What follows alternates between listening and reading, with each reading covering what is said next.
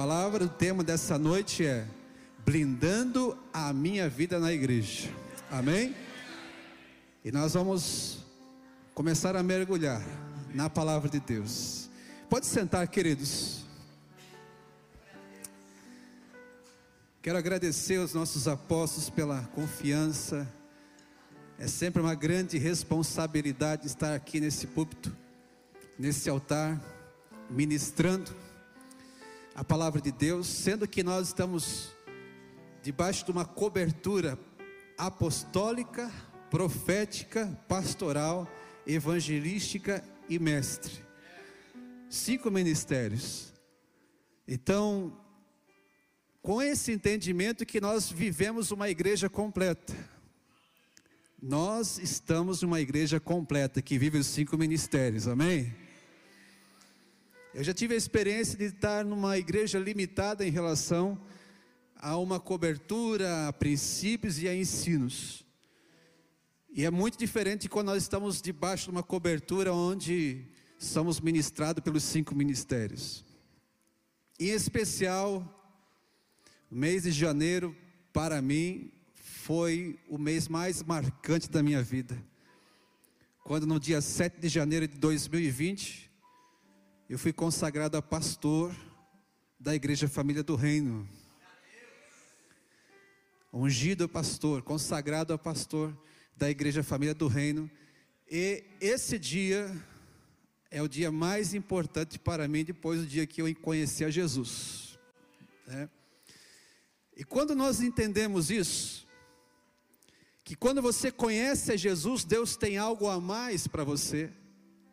Você começa uma caminhada, e essa caminhada ela faz parte de uma rota de Deus. E nessa rota de Deus, não tem como você descobrir o que Deus tem para a sua vida se você não caminhar na igreja, se você não frequentar a igreja. Porque tem muita gente que reconhece a Deus e sabe que precisa ter um encontro com Jesus para ter salvação, para ter uma vida nova, mas de um tempo para cá, principalmente no século 21, começou um ensino muito perigoso sobre a individualidade do crente ou individualismo cristão. Isso trouxe grandes riscos e por isso temos muitos prejuízos hoje. Então quero dizer algo a você, queridos. Entenda que quando Deus quer fazer algo na sua vida, o que Ele quer fazer na sua vida, vai ser manifesto e revelado através da igreja. É na igreja que você vai descobrir o que Deus tem para você. Não é nas redes sociais, no Instagram, Excesso de informação não revela o que o Espírito Santo tem para fazer na sua vida. O que vai revelar o que Deus tem para você é você frequentar, ser participante, frequentador e praticante dos princípios ensinados na igreja. Talvez muitos aqui começaram bem, mas não deram continuidade no que Deus tinha para a sua vida.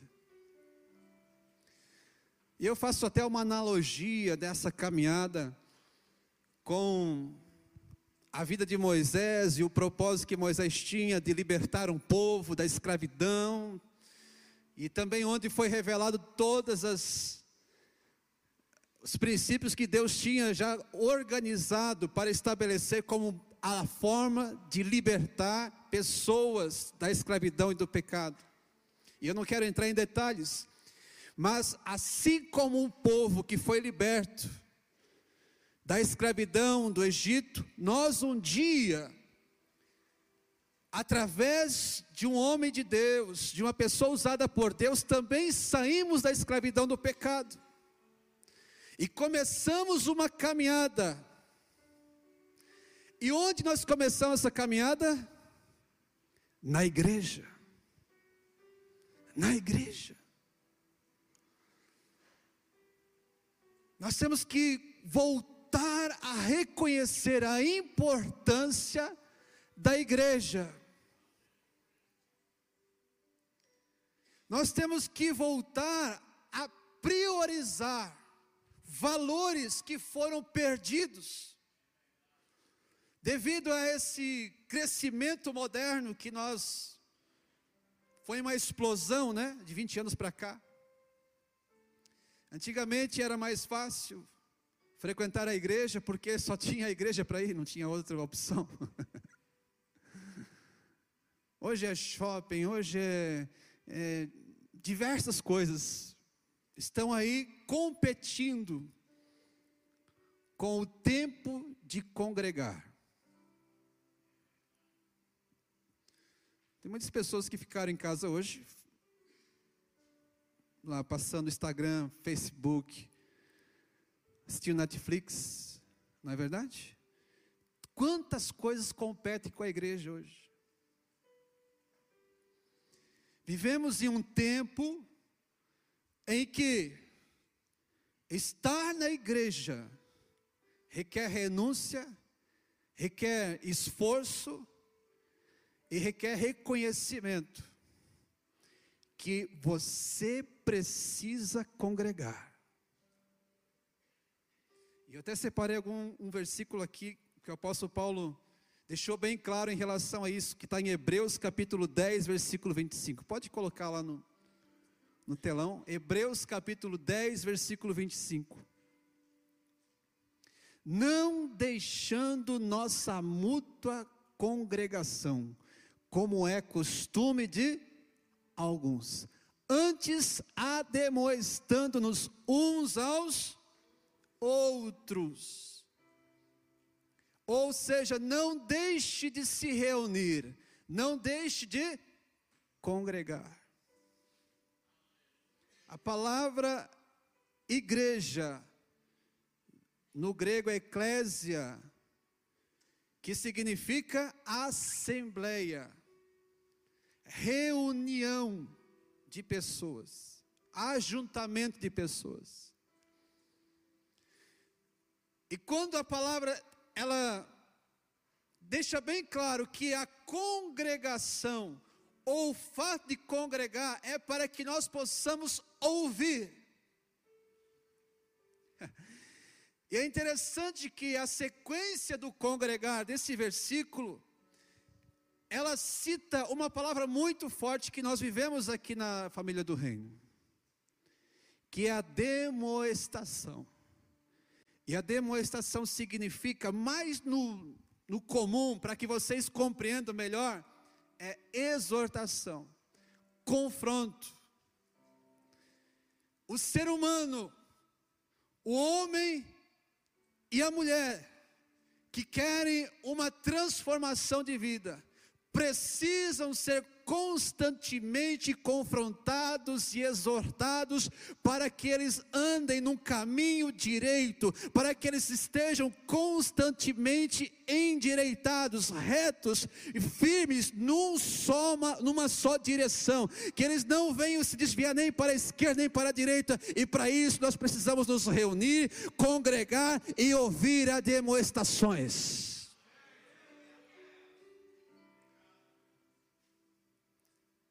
Qualquer pessoa, até eu, se eu não parar para sentar e ouvir, eu me desvio.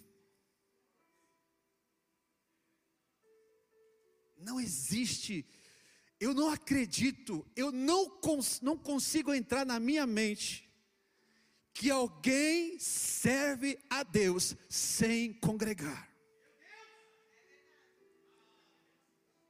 Eu não acredito no individualismo cristão.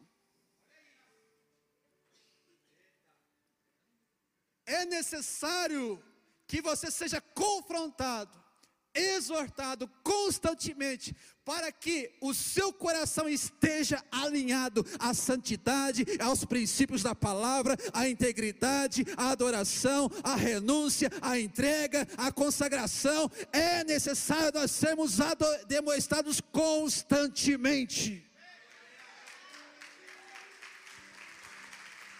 Nós temos a tendência de se desviar, irmão. Ninguém acha aqui que é o super-homem capaz de andar sozinho.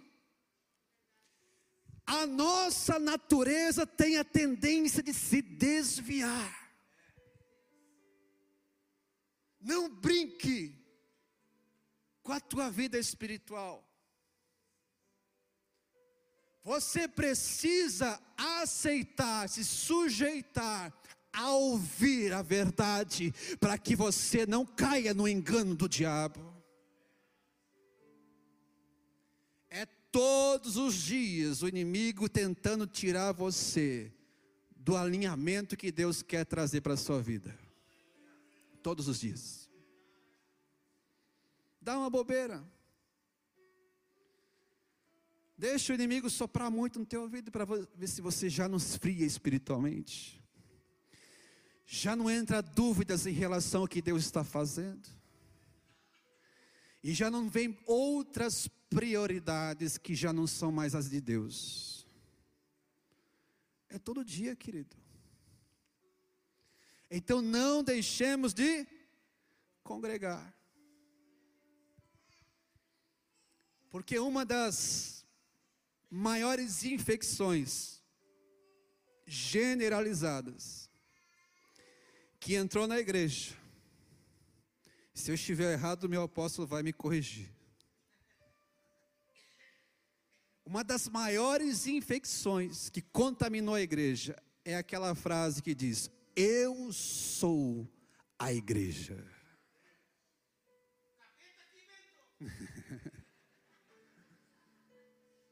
Eu sou a igreja. Eu sou o templo do Espírito Santo. Eu prego para mim mesmo. Eu sou o meu próprio pastor. É isso, irmão. Se você diz que você é igreja, você é o seu próprio pastor, você é o seu próprio mestre, você é o seu próprio tudo. Eu sou a igreja. É o que mais se ouve hoje em dia, nessa modernidade. Esse mal fez com que muitos cristãos se desviassem dos caminhos do Senhor. E muitas igrejas abrissem debaixo da rebeldia. Porque eu sou a igreja, eu posso, não preciso de outro. Eu sei, eu sou capaz. Quem já passou pela pelo curso chamados para servir? Tem uma parte ali que nós ensinamos o monumento ao eu, o culto do ego, é o que mais existe hoje aí fora. E, e em cima dos próprios púlpitos, estão pregando demais que você é mais importante, que você pode todas as coisas, você é capaz. Nós ensinamos aqui que nós podemos todas as coisas daquele que nos fortalece. Quando nós se sujeitamos a Ele, quando nos rendemos a Ele, quando nos entregamos a Ele, nós podemos todas as coisas. Aplauda bem forte Jesus. Naquele monumento, que existe um monumento do culto ao eu, Está escrito assim, ó, faça o que você quiser. Não é assim, tem igreja que prega, faça o que você quiser, você já é salvo.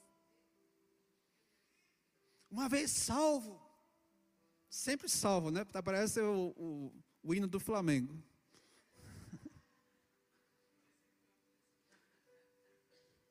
Faça um favor para você mesmo. Faça você mesmo, você merece. Você tem uma dívida consigo mesmo. Ou seja, tudo frases exaltando o ego, exaltando eu. Hoje aqui para blindar a nossa vida na igreja eu poderia pregar sobre não deixe de orar, não deixe de ler a Bíblia, não deixe de estar aqui no culto, mas Isso é básico, igreja. Isso é básico. O que eu quero pregar aqui nesta noite é que para viver uma vida na igreja, nós precisamos matar o nosso eu e negar a si mesmo, negar a nossa própria vontade, se sujeitar a Deus, voltar-se a Deus, se humilhar e deixar que Ele nos faça crescer. Não precise ficar buscando, irmãos, não precisa ficar procurando. Se você se sujeitar a Deus, você já encontrou tudo que você vai ser em Deus nessa terra. Deus quer te fazer grande, mas você tem que se entregar, se sujeitar e se voltar a Ele. É.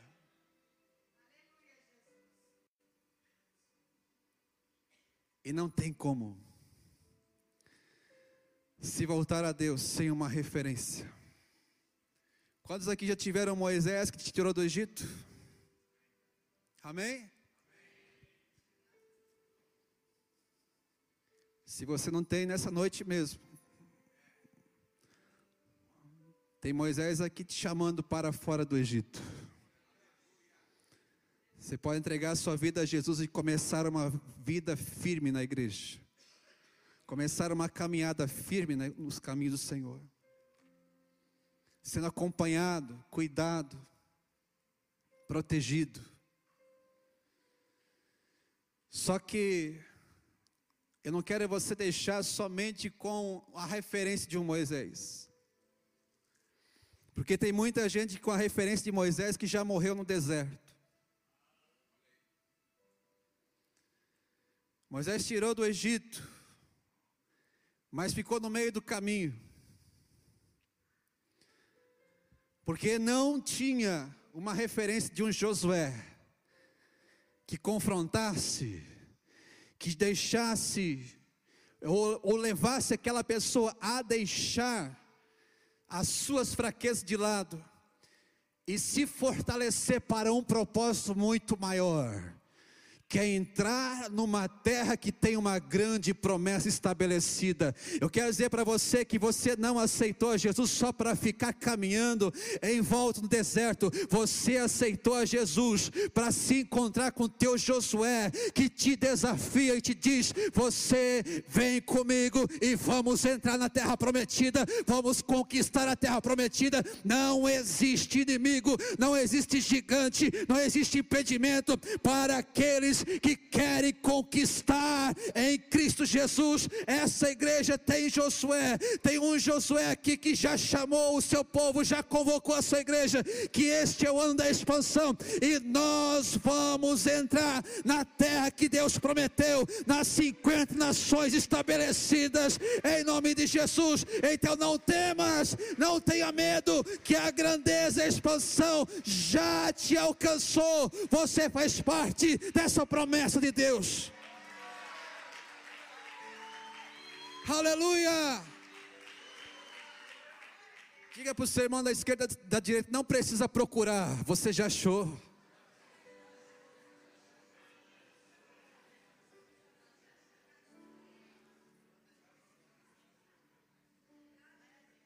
Aleluia. E quando a gente acha, meu querido, a gente faz festa. Sabe aquele crente que sabia que tinha alguma coisa que estava perdida? Parece que mesmo caminhando ele não tinha encontrado tudo. E de repente ele encontra e vem aquela alegria. Assim é quem encontra o que nós encontramos aqui na família do reino. Aleluia você já encontrou, não precisa mais ficar procurando.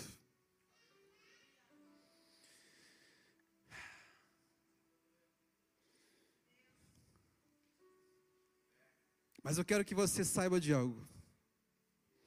E esse é o entendimento para quem estuda na exosia. A exosia para mim foi a mesma coisa, meu apóstolo, que Aquele dia que Jesus chegou para os discípulos, os mais de 70 lá, e disse assim: Vocês têm que comer a minha carne e beber o meu sangue. É vinho novo aqui, igreja. E quando eu comecei a estudar a exosia, foi um quebra-cabeça. Foi uma desconstrução, foi para arrebentar. Tem hora que eu entrava em crise. Mas eu olhava para o apóstolo e disse: Ele é um homem de Deus. Ele é um homem de Deus. E assim foram os doze discípulos. Os doze discípulos olharam para Jesus e disseram assim: Mesmo que eu não estou entendendo nada, comer a carne, beber o sangue, eu sei que Ele é o Messias, Ele é o Filho de Deus, Ele é um homem de Deus, e Ele vai me revelar o que Ele está falando. Sabe quando os discípulos foram entender isso? Só na mesa da ceia. Por mais que Jesus falasse que era o pão, mas comer a carne e beber o sangue, eles só foram entender na mesa da ceia. Então quero dizer para vocês, queridos, o vinho novo, muitas vezes, ele é derramado sobre nós, mas não, nem tudo é revelado na hora. A revelação vem com o processo da, da caminhada na igreja. Então não deixe de caminhar na igreja. Não deixe de congregar. Tem muita coisa nova que você vai aprender aqui. E é um tempo de reforma, como nós temos ouvido. E esse ano a reforma vai se expandir nos quatro cantos. Aleluia. Que tremendo. Nunca deixe o inimigo roubar aquilo que Deus já semeou no teu coração. O entendimento que nós temos é quando o Senhor ele fala e quando ele fala, ele esclarece tudo aquilo que Deus tem para a sua vida que você ainda tem dúvida, vai ser esclarecido. Sabe por que ainda não está muito esclarecido? Porque talvez alguma coisa no seu coração te impede a se entregar 100%.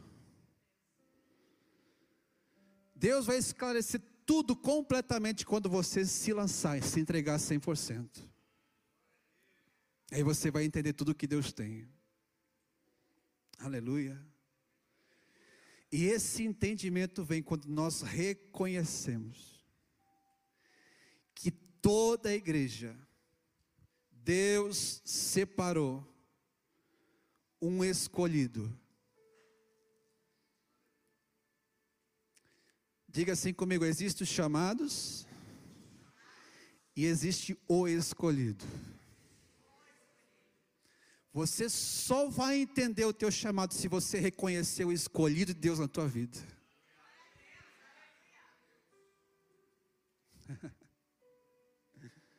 É por isso que os cristãos egocêntricos eles não reconhecem o que Deus tem nem vão entender o que Deus tem para a sua vida, porque Deus só vai revelar através daquele que Ele enviou para a tua vida, aleluia.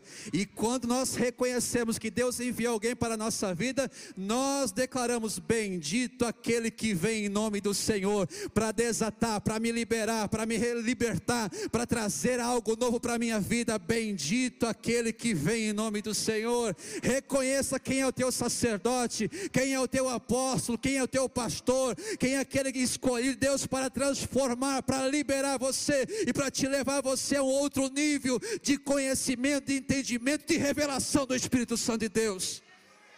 Chega de ficar no raso, meu irmão. Receba tudo aquilo que Deus tem colocado através da nossa cabeça neste lugar. Aleluia.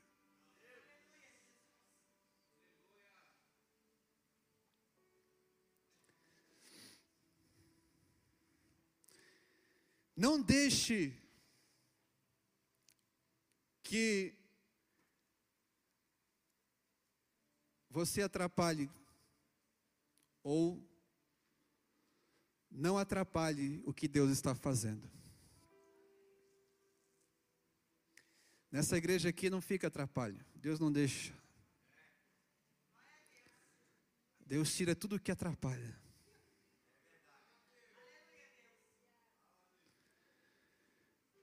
Se você quer viver o que Deus tem para essa igreja, aceite o conserto, aceite a transformação, aceite ser corrigido, ser disciplinado, aceite.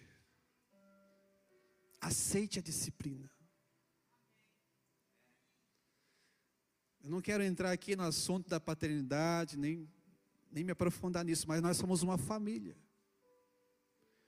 Uma família tem de disciplina. Não é naquele nível, não é meu apóstolo? Você não pode cear, né? Vai ficar no banco e não pode cear. Não pode nem participar no culto da ceia, né? Era assim, né, Tiagão? Mas a disciplina, ela é necessária para que o teu ego não governe a sua vida. Para que você não saia do centro do propósito da vontade que Deus tem. É uma alegria para mim fazer parte de uma igreja que se iniciou para conquistar e para ser expandida de forma multiplicada em outras igrejas, filhos. Só que para outros saírem daqui é necessário você reconhecer que precisa estar debaixo dessa autoridade, ouvindo a palavra, seguindo as diretrizes e obedecendo.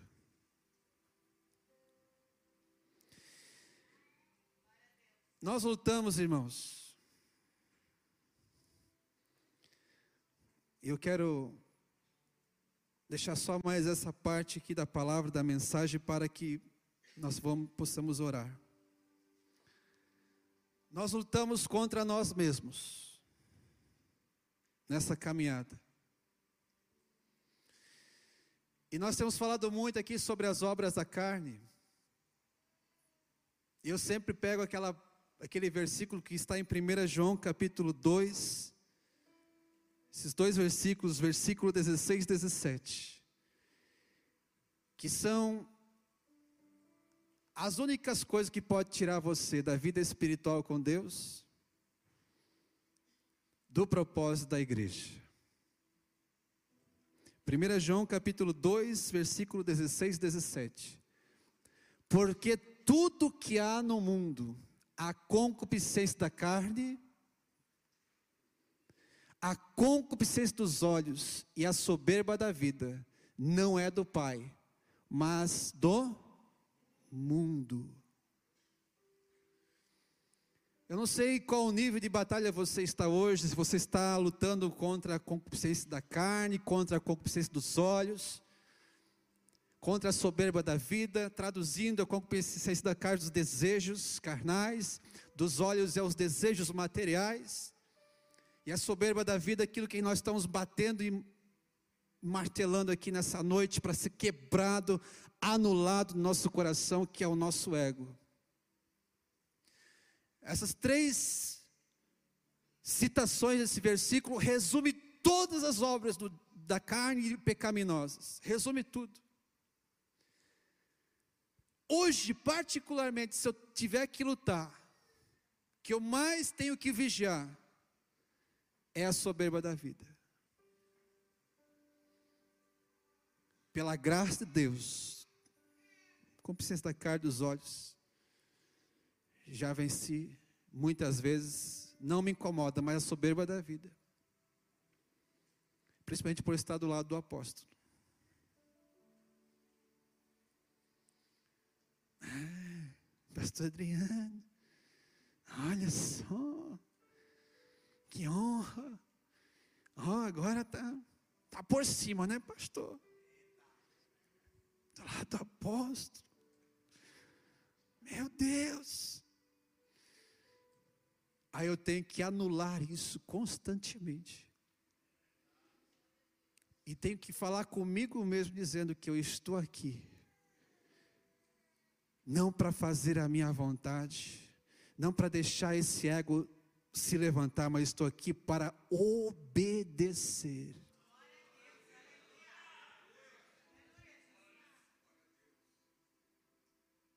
Aleluia. E aí vem o entendimento. Se você está na igreja, você quer crescer, você quer conquistar, você quer avançar, seja um servo do Senhor na igreja e obedeça. Pastor, eu já estou numa mesma função há um ano, há dois anos. Pastor, eu estou na caverna. Estou lá na caverna do Lão, já faz dois anos. Só obedeça. Faz a vontade de Deus. Pastor, mas eu vou ficar dez anos na mesma função na igreja, sendo voluntário. Se for para ficar dez anos, só obedeça, porque você vai ser honrado por Deus como voluntário. Se for para ser diácono 20 anos, só obedeça.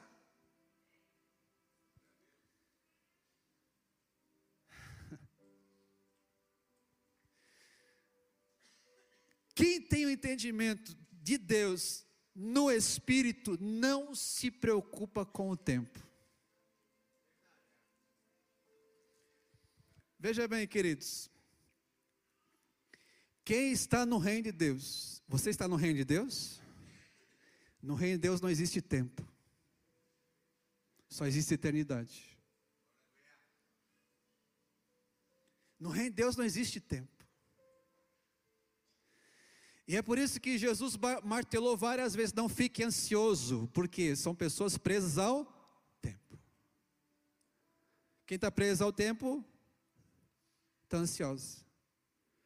Mas buscar primeiro o. Então, você está preocupado que está 10 anos na mesma função, 5 anos, 4 anos que tem a nossa igreja, né?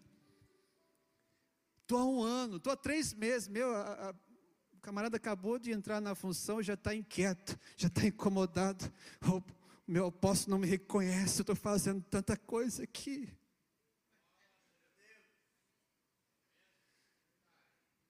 Ninguém me vê. Tem uma música, acho que é assim, né, pastor Dan? Ninguém me vê.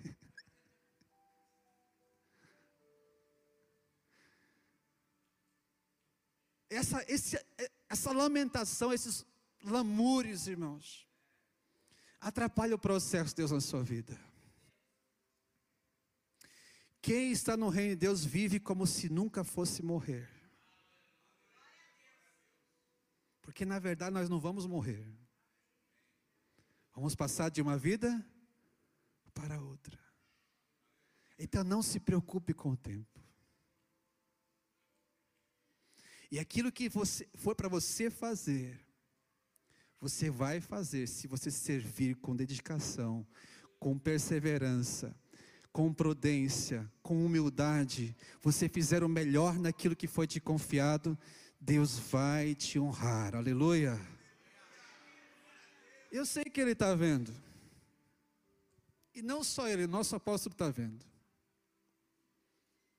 Tem câmera por todo lado aqui.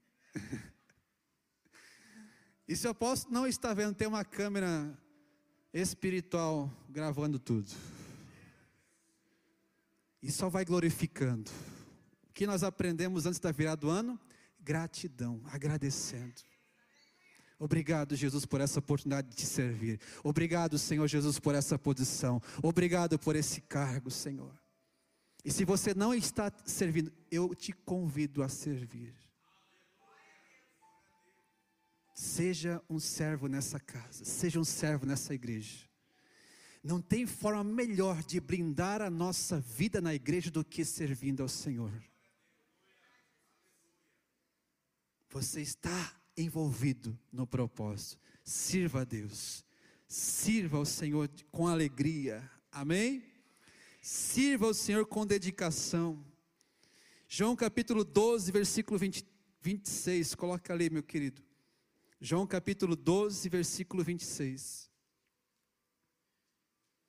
Se alguém me serve, siga-me, e onde eu estiver, ali estará também o meu servo. Tem até uma tradução, né, meu posso que diz: Onde eu estou, ali também estará o meu servo. Amém? E 1 Coríntios capítulo 15, versículo 58. Coloque ali. 1 Coríntios 15, 50. Portanto, meus amados irmãos, sede firmes e constantes, sempre abundantes na obra do Senhor, sabendo que o vosso trabalho não é vão no Senhor. Aleluia! Então, essa palavra que eu tenho para entregar para a igreja, de alguma forma, querido, procure servir ao Senhor. Amém? De alguma maneira, procure a servir ao Senhor nessa casa, nessa família, porque Deus vai te levar para 50 nações. Eu creio nisso em nome de Jesus. Amém? Se coloque de pé, eu quero orar por você. Aleluia.